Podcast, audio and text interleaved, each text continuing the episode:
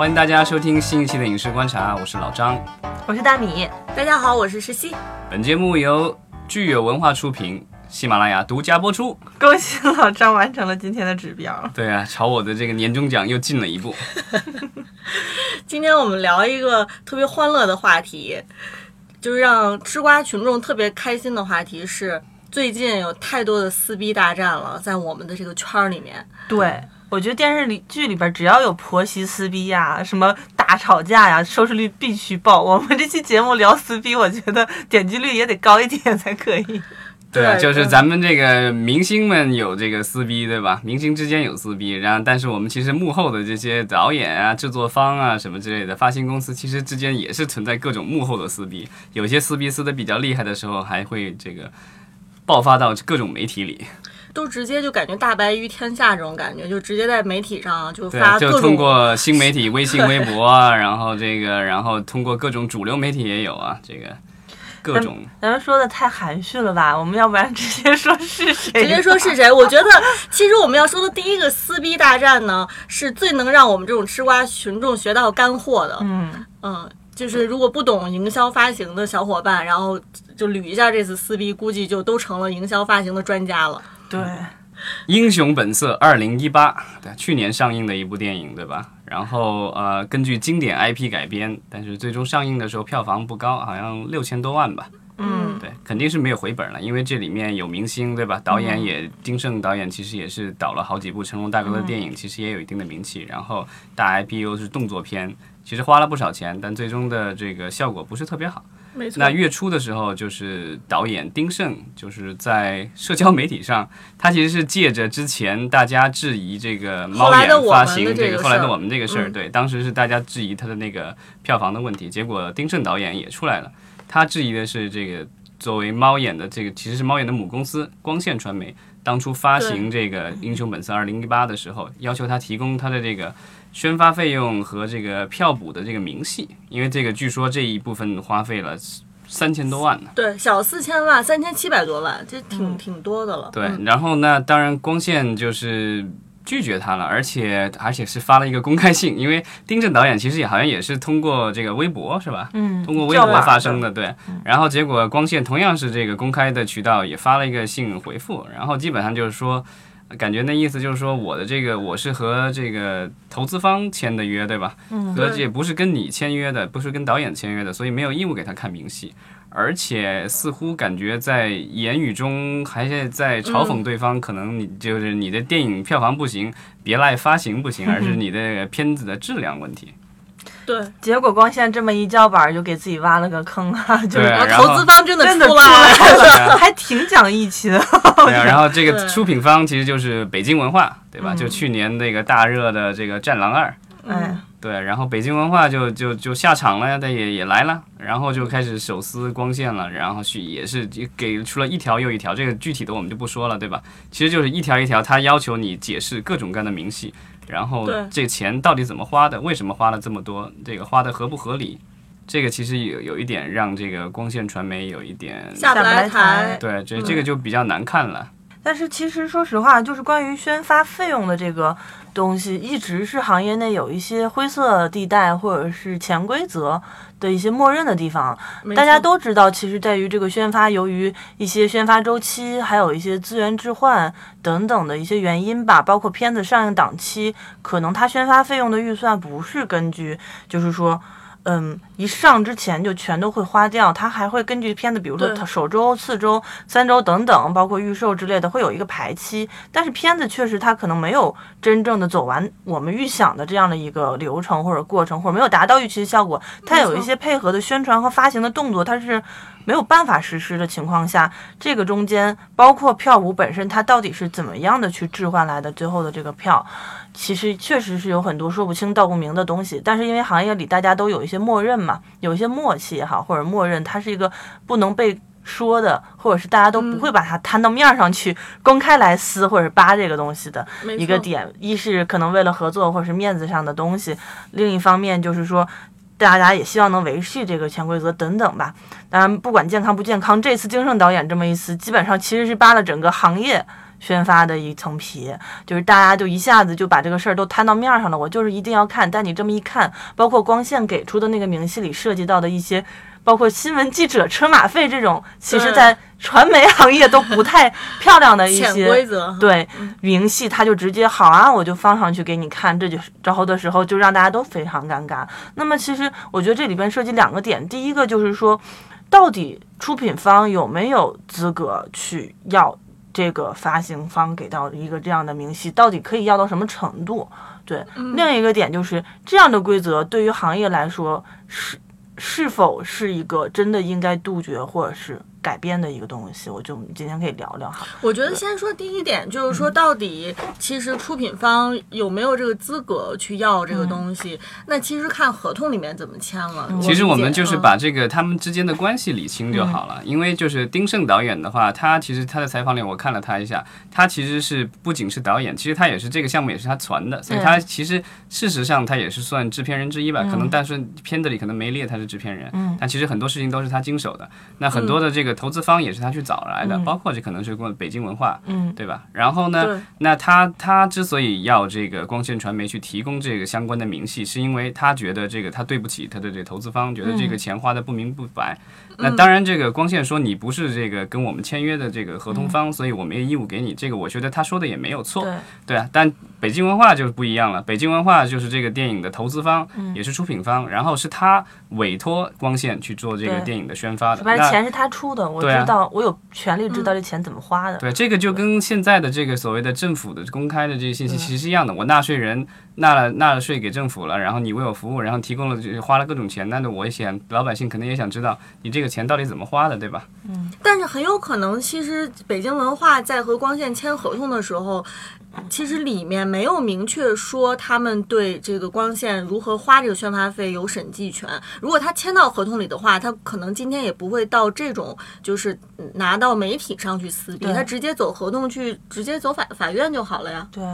呃，对这个东西就是说，我们没有办法看到双方的合同了。但是这个东西就是说，可能在国内的目前的这个就是宣发这个这一块来说，可能有可能大家在这个合同上可能没有规定的那那么详细。因为像国外的，就尤其是好莱坞的比较成熟的这个工业系统的话，一般的这种电影的投资方啊，然后这些和这些宣发之间，他们这个合同基本上都会有这个，就是会大家会要求一个所谓的审计权嘛。就是说，这个我在这个就是，如果我对这个我收到的这个任何的账目有疑义的话，那我可以在约定的时间内，其实可能需要事先通知一下对方，然后让对方有所准备。然后呢，可能需要请的这个就是说，应该是一个第三方的，比如说四大会计事务所或什么的，大家大家认可的一个这个会计事务所，呃，就请出的这种审计师。对吧？其实是这个他们那儿可能最比较基础的这个工作人员，嗯，然后去这个地方查账，对吧？然后如果审计出来有有疑义，有然后或者有些有什么新的发现的话，双方可能要做一些调整。所以咱们不知道接下来北京文化会不会走到这一步，就是才再请审计师来审计，然后这个我觉得这个得看光线让不让他们看吧。对，就像我觉得就像实习说的，如果合同里真的是有这样的一个权限的话，我觉得。就没有什么让或不让的问题了。但如果是没有的话，其实这是比较难的，我感觉，因为毕竟光线是一家上市公司，它的账务报表的这个，我既然已经给你，其实光线已经给了一部分的这个。就是明细了，然后但是好像是对，但不就是投 我们的出品方爸爸不满意，觉得不够细，我要更细的，不够明，不够细。对，然后这里边可能还会有灰色地带，或者是做一些就是很很泛的一些这样的情况存在的话，但是有一些公司里边，包括一些资源啊、人力成本，因为比如比如说我们知道光线它同时会有很多项目的宣发，对我怎么去给你切到这么细？就是说我这个就是做到你的项目上了，这种我的大家都是签月薪的员工嘛，然后有一些可能同几个项目也会有可能啊，我只是个猜测，一个项目的资源打包它是几部项目一起谈的，在同一个档期里同时发，这个东西是很难拆分的，所以也比较难再去就是往下走了，我的个人感觉是这样的。对，因为就是像就是我之前接触过的一些这样的类似的这种投资和发行的这种呃这种合作吧，就是它规定的你的这个审计的话，只能是审计和这个项目相关的嗯。这个就是相关的账目，然后公司其他的东西其实你不应该看的。哎，对，因为其实对一个公司来说，它的财务信息肯定是极端极度的敏感的，这个其实是涉及到商业机密了。对，对他，如果公司足够专业的话，他其实可以把在这个项目上的人工算成这个工时，嗯，对吧？然后算中，然后折合成用在这个项目上的资源的这个人工成本。对。然后这里边提到了一个比较敏感的词儿，叫票补，就是大家会觉得，就是现在有一些项目哈，就是关于票补的这件事情呢，大家就是原来是公开的，就是我直接就是，比如说首周末或者首日的钱，我自己掏钱自己去顶自己的片子的排，就是上座率和排片嘛。对，然后最近由于一些政策原因，我们变成了一些隐性票补，类似于一些呃换一些资源，然后或者是做一些其他的就是商业的。就是配合营销，然后把票消化出去，而不是直接变成就我掏钱买了。但是不管怎么样，都是宣发公司里面已经成为一个不成文的方式，就是会掏出一部分钱来消化掉一部分自己首周或者首日的票。然后其实关于这部分的钱，也是很多公司可能不光英雄本色吧，包括我之前了解或者参与的一些项目里边，也会对这些票补的钱，大家其实就会觉得有苦难言，就是你真的不知道它到底在里边多少花掉了，多少没花掉。对，在这个里，因为确实有的时候他首周的这个票啊，他说是我来给你补的，也 有可能他是真的是效果还不错，对，或者是它由其他的原因导致的这种包场啊什么的。而而且因为光线传媒和这个猫眼的关系，所以它其实是有一定的利益冲突的，对对啊，所以它都是，比如说它既是发行方，然后又是卖票的，对，这个东西就是你到底补了多少钱，这个真的是很难去判断的。而且我听说行业里面确实有一些公司就就会黑掉票补的一大部分的钱在这个里面，所以也难怪出品方会怀疑这些问题。对，因为这个宣发费用好像是北京文化真金白银的这个给了这，个，他又不是垫付宣发的逻辑。对，而且像有一些，比如说在呃网络平台上做的一些广告哈，就这些广告的费用，它其实也是相当于你用真金白银，但是你得到的其实是一个它是有这个上下浮动的这个价格，对因为对，因为这个呃网站上的这个广告位，其实它通常来说就是对内和对外也经常是不一样的价格，所以到底用什么样的标准去算，这个其实呃到现在也都没有一个定论。所以出现这种混乱的情况，我觉得可能也是现在这个行业发展阶段一个必然的一个嗯现象。对这个其实我觉得就是可能得得得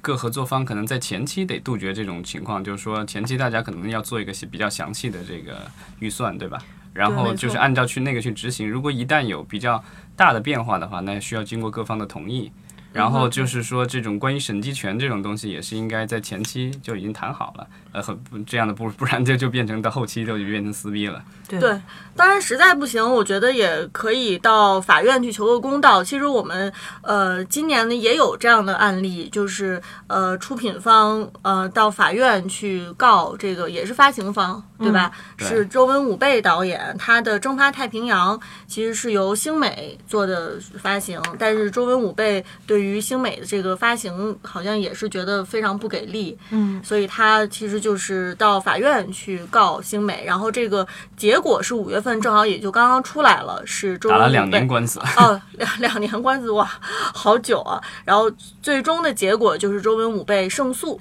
啊，所以就是说，其实现在已经有这样的案例是到法院其实是可以解决，就是到法院定胜负。对当时的那个事儿是因为星美承诺了他的那个排片吧，就是大年初一的排片不低于百分之八，是不是？对，他是就是说这个是在一六年吧，然后一六年春节，本来就是这个呃导演是这个周周文武辈还是周武文啊周文武辈对吧？啊对，然后他导演了一部这个就是也也算是国产的这个科幻片，叫《蒸发太平洋》对吧？还是有小怪兽的对。嗯。然后呢，这个电影交给了星美去做这个宣发。然后星美的这个宣发合同上，据说承诺的是要上映的是当年的大年初一，然后呢还承诺了排片不低于百分之八。但是呢，就是在据说是在临近春节的这个一月中旬，当时可能就是已经很临近这个春节档的时候，突然一下，星美要求他把提档把它从春运变成呃，就春节档提提前到了春运。档，对，那个时候其实是特别糟糕的一个档期。如果大家就是有印象的话，就是其实一年当中票房最低的，其实就是在春节前的这个春一周。运档前的那两天，对啊，那对。那其实特别糟糕，因为大家都在忙着这个对吧？走亲访友啊，或者回家，或者是购办年货啊什么之类的，对吧？就各种事情，然后所以这个时候其实是电影特别冷的一个时候，但是这个就是《蒸发太平洋》后来也是没有办法，然后只能够是那个档期上了。但是其实新美就是那么迫切要去提档，其实对，呃它是有原因的。对，因为它也是有利益冲突，就是说没错他当当时同档期还有另外一部就是这个周星驰导演的《美人鱼 对，然后新美其实是那个的联合出品方之一，那他当然是保这个大的，然后当然就把这个小的给去了，因为这个《蒸发太平洋》估计他也没投。这个反正这个只是人家这个找他服务的，对，像这种就是包括这个就是，呃，新美和这个《中国太平洋》的合作，以及呃之前的那个光线和北京文化那种合作，就是在在在国外这种就叫做 rent a studio，就是其实就是说我是一个这个，比如在美国这种就是类似于独立电影嘛，就是我拍了一部电影，然后我没有宣发的团队，那我也没有渠道，那我就可能就是找一个成熟的这个发行。公司，比如六大中的哪一个，然后我付他一个发行费。我这个宣传宣发费用我付给他，然后让他帮我发，然后等着这回回收了以后，他反正肯定要提点成啊，回收的什么对，这个就有几种了。这个但是六大的这个有一些的话，它可能它会垫一些或什么的，但是这个就是好像在这个就是呃光线的和这个就是呃，星美。星呃光线的那个情况下说，它嗯完全没有电的，这个完全是北京文化电的，打？钱过去的。对，然后这个蒸发太平洋感觉是应该是新美在垫，嗯但问题就在于就是这个就是他上诉另外一个原因，就是说他觉得就是没做任何的路演什么这就电的不够，其实就是没有把这个这个电影的这个推出去，然后另外排片的话，据说这个第一天排片不足百分之零点一。然后一天票房不到一万块什么之类的，对这个档期其实还是挺致命的哈，可可能对于这个出品方还有导演来说，档期可能是对他们这个电影的表现造成了非常大的影响。对，反正当时就是我觉得他的那个点是在于新美合似乎在合同里承诺了拍片的一个数，但是没达标。然后新美就会说，我没达标是因为我们。就是没做任何路演，但是路演是需要片方包括演员给予配合的，但是片方似乎没有给足对给足协调，所以我们也就做不了路演，就是双向都在指责这个中间的原因吧。但最后的结果，法院判的是星美败诉，要赔钱给中华太平洋那边。对，就是知道他那公司叫洪亮，所以怎么说呢？我其实觉得有的时候在合同里边，有些发行方为了拿到片子哈，就是会签一些保底啊、发行啊，包括保底排片啊这种东西，其实是蛮高风险的。对，但是这也没办法，因为现在抢片儿抢的也很严重。对对，其实出品和发行的这种矛盾，呃，很早之前也也有过，像周星驰和华谊之间也也出现过这种情况，这也是对，那个就已经是更早了，那是一二年的这个，就是也是在春节了，这 春节档是重灾区是吧？对对利益太重了，对，那个那个什么呃，二零那个什么。英雄本色二零一八是这个贺岁档对吧？然后这个我觉得这个就是这个热门档期都是重灾区了。然后当年也是这个周星驰的《西游降魔传》，然后是在大年初一要上嘛。然后当时是华谊在宣做做发行，然后后来票房大卖了十二亿多，但是对之后很快这个周星驰的这个公司就把华谊给告上了法庭，因为其实也都是。这个之前这两个是就是说这个发行没有尽到力了。第二，这个最后这个咱们聊的这个周星驰和华谊这个，其实发行特别成功，然后票房特别好，然后但是就是因为分赃不均，分赃不均，所以这个又又又对簿公堂了。其实它的这个两边的这个就是各执一词，这其实最重要就是说呃有一个所谓的补充协议，就是说之前规定的这些各种分就是分赃的各种条例吧，然后他们想要有一个补充的，就是说给周星驰的这个公司。呃，就是说，如果票房大卖的话，有更多的分，就是这个利益。那当时很不幸的是，就是这个合同虽然双方在邮件里好像基本上都承诺了可以了，但是一直没有签字。嗯，所以呢，哦到最后周星驰的这个公司想要这个分这个八千多万的这个票房收益的时候，那华谊说没有合同，这完全就不承认。然后最后打官司其实也是一样的，因为你没有白纸黑字的话，其实 这个就就没有办法了。最后法院是判这个华谊胜诉了。嗯所以这个就可见这个契约合同的重要性。对嗯，前三个基本上都是还是说在一些商业操作上，大家有一些洞子可钻哈。但最近还有一个挺搞笑的撕逼，就是导演撕逼影评网站的这个，就是完全的我心里不爽的那种感觉。就是我们那个逐梦演艺圈的导演毕毕志志飞飞在对一直在和豆瓣儿哈一直叫板 对一直在叫板豆瓣儿，甚至他是又给国家的电影局又写了信，嗯说要揭露豆瓣的这个刷分儿的各种问题哈。这个事情反正也是，就是我觉得有一些黑色幽默在里面吧。对然后咱们咱们可以回顾一下这个事情。就毕志飞导演是毕这个穷尽几年的经历，对吧？然后而且电影学博士，对吧？然后终于导出了一部电影旷世之作 逐《逐梦演艺艺圈》，为的是揭露这个演演艺圈的各种黑幕，对吧？对然后之后的话，结果这部片子的话，好像因为还没上映的时候，在豆瓣上已经创下了历史最低分二点零，是吧？然后，然后这个毕志芬导演非常的之愤怒，然后最终这部电影就是上映了两三天，好像又撤档了，然后说之后要改档再上映，然后说要改到今年的春节档，后来好像也没有改成春节档，又改成春节前上映，最后几乎就是消失在了这个茫茫影院但是他还是不放弃的去申报了。戛纳对吧？戛纳这个之前咱们聊戛纳奖，然后戛纳最近好像是有一个专门为华语电影设的一个奖，嗯也不知道是跟戛纳电影节主办方有没有什么任何的关系，可有可能只是在戛纳本地办的一个东西，啊，只也是发生的时间也都是在戛纳电影节期间了。嗯那他当时也是这个雄心万丈，说要这个进军戛纳电影，节，拿个对奖，对，但是很不幸他没有入选，对，但这并没有影响他上头条的这个能力，对，因为他最近又这个就是给广电总局写了公开信，哎呀，指责这个豆瓣，就认为他们这个就打分这套系统就是非常的不公平，然后就损害了他像这样的有志青年导演的这个利益，嗯，嗯，还有包括和名声。我看咱们广大影迷有有人呼吁那个毕导应该上综艺节目啊，就别拍电影了，就拍他之前上过这个其他的这个播客节目，我觉得还是有潜质的。嗯，然后那一期播客节目的收听率非常之高，反正我们这加起来还没有人家那么高。能不能请毕导帮我们转转一下我们的节目？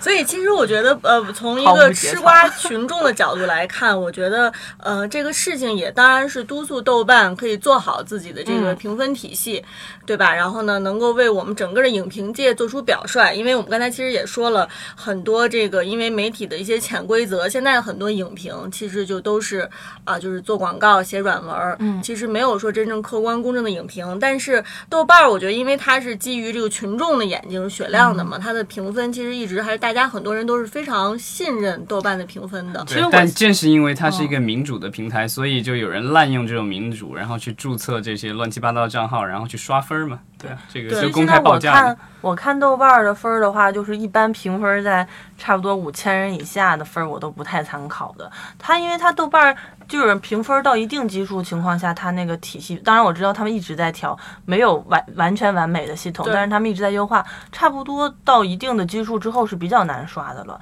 就刚上的头一两天，它比如说小一两千人的那种，还是可以搞定的。然后还有一个我不咋看的，就是大的那种影评文，嗯就是那种被顶到特别靠前的，就是很多人点有用，基本上几百个人。但是我觉得确实有。就是有时候豆瓣的那个打分，我让我觉得很蹊跷，对吧？有一些主旋律电影它不让你打分，我能理解。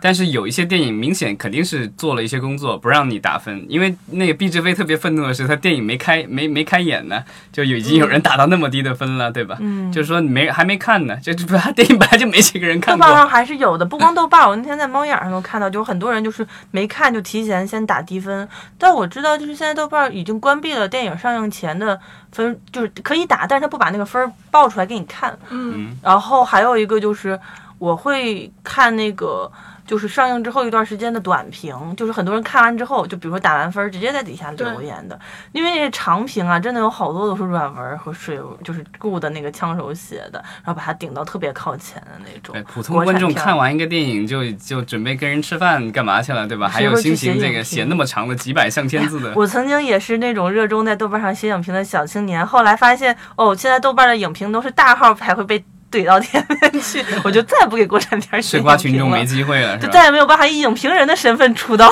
了。我是不是应该去收点钱，写几个软文，能帮我，也能帮我把我的影评顶到前面去呢？没事儿，你每次都来一个万字，我觉得肯定有人把你顶上去的，哦不不，他那个贴不了那么长是吧？能贴是能贴了，他但是他们顶到前面，有国产片会比较多，真的很多都是你需要看完第一时间上去写，你知道吗？我们看都没有人家那种看提前点映场的影评人看的早，等我们看的时候，上面已经出现五六七八篇影评了，对，就来不及了，嗯，没没有办法以影评人身份出道。其实我觉得，如果是这种撕逼大战能够促进我们行业更多的规范化，其实我觉得是好事儿。至少是大家会因为这样的新闻，然后对于豆瓣儿的这个评分系统有一个关注，对吧？我觉得本身其实是好事对，儿。让每一次事故都成为之后更减少事故的这个一对，种契机。不要只是看个热闹，然后大家就完了。我们提出的问题，最好希望希望就是相关的人能关注一下，相关有有关部门吧 关注一下我们的节目啊，又是然后最近的这个撕逼大战比较多，然后最后咱们还有一个压轴大戏最后登场，哎对，说一下吧。这个片名就是特别厉害，对吧？要套路，对我一开始以为这不是片名，这是一个文章的名，后来发现这真的是直片名儿接就把这个这个优酷给套进去了。嗯对。没错，这是一部这个网剧，优酷应该是定制了一部网剧，然后这部啊网剧的话就是叫《套路》，然后主角还有挺多明星的，明道什么之类的，然后导演是香港的一个导演吧，嗯。之前导电影的，名字我一下忘了，哎，不重要，这真的不重要。这部电这部这个据说是一个比较应该可能比较头部的这个就是网剧，剧。然后去这个去的是泰国拍对吧？嗯。泰国风光优美，然后这个各种物价又比较好，然后所以呢，他们去泰国拍，结果呢，拍了一个月啊，据这个优酷这边说，这个花了六千三百八十二万，只拍了不到七集的素材。这要拍个二十几集的话，这片子这电视剧可得好几亿啊！对，两亿多了，按照这个算哈。对啊，然后这个而且就是特别这个令人诧异的，就是这个钱都不知道去哪儿了。这个其实跟之前的一样的，就是说这个投资方发现这钱都不知道去哪儿了。之前这个是宣发把钱弄没了，这个这回就更恐怖了。这个拍的时候就已经钱不知道哪儿去了，然后这个工作人员都没有酒没有钱付酒店，也没有钱付机票。回不去也也住不下，这个就很惨了。而且剧组我我猜想剧组应该人不会少吧，一般的电视剧剧组也得个几百人。对啊，就即便是他大多数都是本地，他他他他中国中国内过去的，怎么也有个几十上百人吧。对啊，这个这个在异国他乡，然后被人欠着工资，也没人买机票，没人干嘛的，对啊。据说已经有些人实在等不了了，后来就也不想讨薪了，就是属于这个先自己回家了。对自己掏钱买机票，先先回先走了。那其，他的有些人最重要。对啊，其他的有些人还在那儿滞留，然后还想寻求这个中国大使馆在当时当地的一些支持，这个就是我觉得就是非常不幸的一个事情。对，对工作人员不幸，然后对优酷来说也是非常不幸。他这个剧看起来似乎就彻底就折了，这对这这几千万有可能就打水漂了，因为我觉得他们不大可能再和这个承制公司再继续合作下去了。对对，不过令我觉得很匪夷所思的是，为什么优酷它在这些钱，因为它这个钱肯定不是一夜之间被花光的，但是它在就是每天的这个监管这个剧组的工作当中，为什么优酷没有派出有力的这个监管的人去跟进这个剧组的拍摄进程，然后给优酷这边一个有效的一个反馈呢？这个我觉得也，我猜我的猜想是啊，现在就是几大平台，其实每年的剧其实挺多，像这种定制剧啊什么之类的特别多，然后他们的工作人员其实也没那么多，而且现在几大平台就是他们的工作人员也不是那种有特别多的实际的制作经验的，很多其实都是这个剧本审核啊什么之类的。然后你真的是说这个就是具体到这个剧组的人该怎么雇，钱该怎么花，这个东西其实都是由各个承制公司来做这些事情。对，那如果你没有一个就是很很有力的，就是从比如说像优酷这样的这个资方，能够派出一个特别懂行的人去驻组，然后盯着这个就是账啊、人啊什么的，这个一天到晚盯着的话，这个很容易就会出事儿的。据我所知，现在几大平台里边就是会比较，就是一定会派人到组里边，然后去比较强势的跟的是爱奇艺，剩下的比如说像腾讯、优酷。呃，可能跟老张刚才说的哈类似的这种，就是一个是剧比较多，另一个现在就是可能特别专业的这种制片、执行制片，就是在 on set 的制片比较少的情况下，他们也没有办法把人员都派出去，因为可能在很多的公司里边，他开发人员他同时要兼顾好几个项目，他可能就是一段时间在这个组里待几天，然后我就去另一个组里待，然后还要回公司管别的项目的前期对接的持续开发。他直接扔一个人儿在这个组里一直盯着是很难的。然后另外，其实其实我觉得就是像制片。呃，团队就承制方黑钱这个可能比宣发方历史还悠 久，就我不能说黑钱，就是说这个账不清楚的这个情况。那一般就是我觉得我们行业里现在做制作的最缺的就是一个就是专业的驻组会计，就是因为一般管钱的是制片和制片团队里边，制片组里边会有一个会计会进到组里边。那这样的人如果很少的话，有一些项目方就会觉得哦，反正大项目大的承制方，我就全权委托，放心让他们去做了，就没有想到可能会根本就没想到会出现国内的剧组其实就是你看那个财务组的话，其实人不是特别多。嗯然后一旦你比如说看一些合拍片之类的，这些大的这个跟国外合作，他们这财务组可能几十个人，然后去弄得像一个小公司一样的。然后在国内的很多其实制片人和剧组都不是很理解，说要那么多财务干嘛？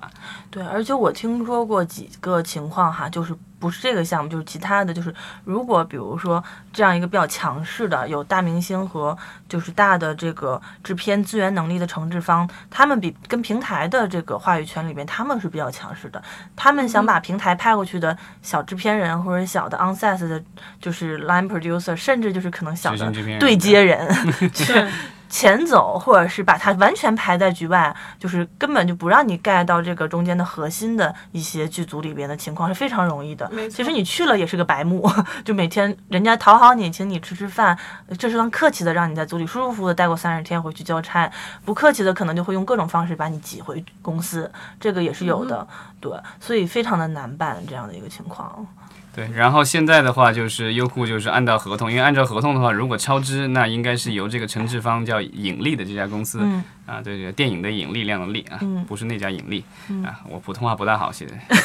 引力，嗯，对引力。然后呢，这个就是应该由他垫的。那这家公司当然也不垫，因为它不是他项目，这个是优酷的项目，所以最终的话就是他也不出钱，然后优酷也不出钱了，所以就剧组遣散。对对，还有一个我刚才想到一个点，就是说，一般我们这个行业比较吃的是人情，很多人不太会撕破脸，会说我突然要派一个人去查你们组里的账这样的情况。然后我听过有一个项目，他朋友那边他真的去有公司派会去查账，这个时候组是要停的。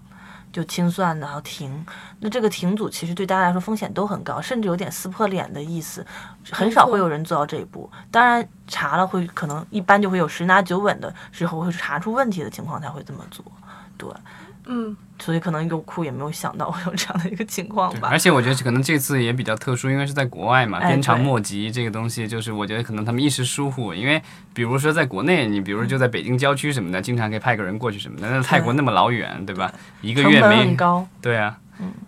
对，还是规范化的问题，我觉得。对，这个就是我觉得就是做任何生意可能都得这样，就是说事前小人总好过事后小人好。没错。总而言之哈，其实我们就是呃给给大家过了一下春夏，有发生这么多事情，最后其实还是说希望这个行业能够规范化，然后我们的行业从业人员能够提高自己的这个行业修养、行业技能，然后能够就是规避掉以后未来的这些撕逼的事情。对，也希望这个事情给行业里边的很多公司也好，有关部门的大佬们也好，大家能思考一下怎么能减少这样子的杜绝。因为我觉得做电影、做影视毕竟是一个团队，他大家有这个精气神儿去撕逼哈，不如把精气神儿都放到做好的内容上面更好。大家有这个时间，还是开开心心的做内容，比天天去想着怎么去怼、互怼段子手要强很多。对，好那今天我们的撕逼大战就说到这儿了谢谢大家。谢谢大家。谢谢大家。